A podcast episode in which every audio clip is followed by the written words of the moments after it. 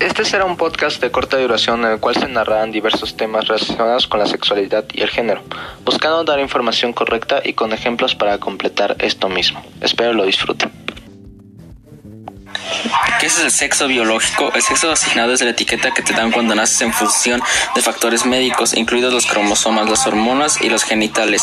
A la mayor parte de las personas se les asigna el sexo masculino o femenino, y esto es lo que se pone en el certificado de nacimiento. Cuando la anatomía reproductiva y sexual de una persona no parece ajustarse a las definiciones típicas de hombre o mujer, se les puede describir como intersexuales. Algunas personas llaman sexo biológico al sexo que se les asigna al nacer, pero ese término no capta completamente las complejas variaciones biológicas, anatómicas y cromosómicas que pueden presentarse. Tener solo dos opciones, biológicamente hombre o biológicamente mujer, puede no describir lo que sucede dentro del cuerpo de una persona. En vez de decir sexo biológico, algunas personas utilizan la frase sexo masculino asignado al nacer o sexo femenino asignado al nacer. Esto da cuenta de que alguien, por lo general el médico, toma una decisión por otra persona. Esta asignación del sexo biológico puede o no estar relacionada con lo que sucede dentro del cuerpo de la persona, con cómo se siente y cómo se identifica. ¿Qué es la sexualidad? Es aquella en la que el joven se desarrolla física y mentalmente esto no solo tiene que ver con el acto de reproducir fantasías y emociones. La sexualidad puede enmarcarse dentro de las etapas de adolescencia y la pubertad. Por eso es importante recibir una buena educación sexual con sus etapas y cambios, como salud sexual, género, identidad de género, orientación sexual, identidad sexual, erotismo, práctica sexual, entre otros. A continuación, mis compañeros les explicarán más sobre este tema que trata sobre la sexualidad. Hola, soy Edgar y estoy aquí para hablar de los estereotipos de género. Estos son juicios previos que definen el rol en la sociedad, personalidad y otras características de una persona en función de su sexo, así como establecen expectativas falsas tanto para el hombre como para la mujer. Algunos ejemplos de esto son que las mujeres son emocionales y dependientes, que la maternidad debe impedir a las mujeres que se centren en su trabajo, que la mujer no tiene suficiente autoridad para ocupar cargos directivos, que las mujeres son inestables y sumisas, mientras que se dice que el hombre no llora, el hombre es fuerte y valiente y el hombre debe tener siempre una posición de autoridad.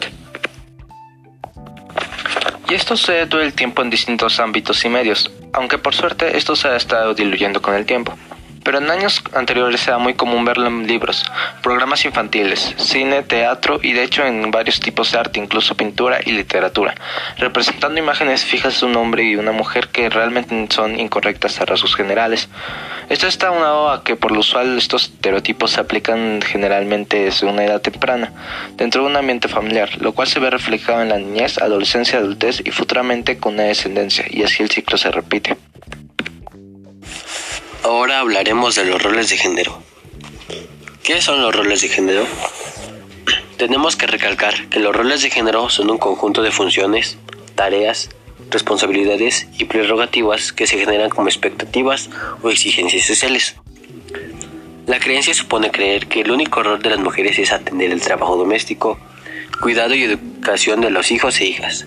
Por otro lado, se considera que los hombres son los encargados de proveer el dinero al hogar. Algunos ejemplos de estos roles son que la mujer sea bonita, tiene que ser sentimental o temerosa, no debe alzar la voz, debe cumplir órdenes, debe cuidar a los demás, domina la espera privacidad. En cambio, los roles del hombre es ser buen líder, tiene que ser valiente, rudo e insistente, no tiene que dudar jamás, tiene que enfrentar cualquier situación, y domina la esperanza pública. El ¿Qué es el género? El género se refiere a los atributos sociales y las oportunidades asociadas a ser hombre o mujer y las relaciones entre mujeres y hombres, niñas y niños.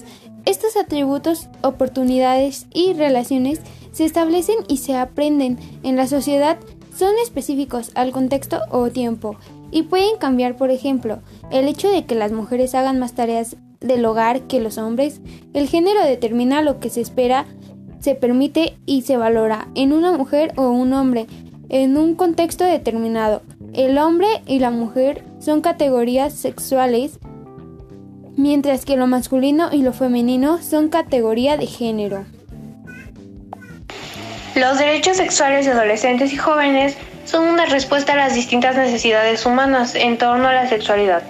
Son el pilar de los diversos valores que nos enseñan en la infancia, adolescencia, juventud o en la vida adulta, como es el respeto, la libertad, la empatía, la igualdad, la autonomía, entre otras. Por ello, en México como en otros países, los derechos sexuales son derechos humanos, es decir, cualquier persona tiene derecho a ejercer de forma plena y responsable aspectos de su sexualidad debido a que estos están protegidos por tratados internacionales y nacionales. Estos son 14 y son los siguientes. Decidir sobre mi cuerpo y mi sexualidad. Ejercer y disfrutar mi sexualidad. Manifestar mis afectos públicamente. Decidir con quién o quiénes me relaciono. Respeta mi privacidad e intimidad. Vivir libre de violencia. Decidir sobre mi vida reproductiva. Igualdad. Vivir libre de discriminación. Información sobre sexualidad. Educación integral en sexualidad. Servicios de salud sexual y reproductiva. Identidad sexual. Participación en políticas públicas sobre la sexualidad. Muchas gracias por haber escuchado este pequeño podcast. A continuación, los nombres y el tema que dio a investigar cada uno. Mauricio, ¿qué es el sexo? Proilán, ¿qué es la sexualidad?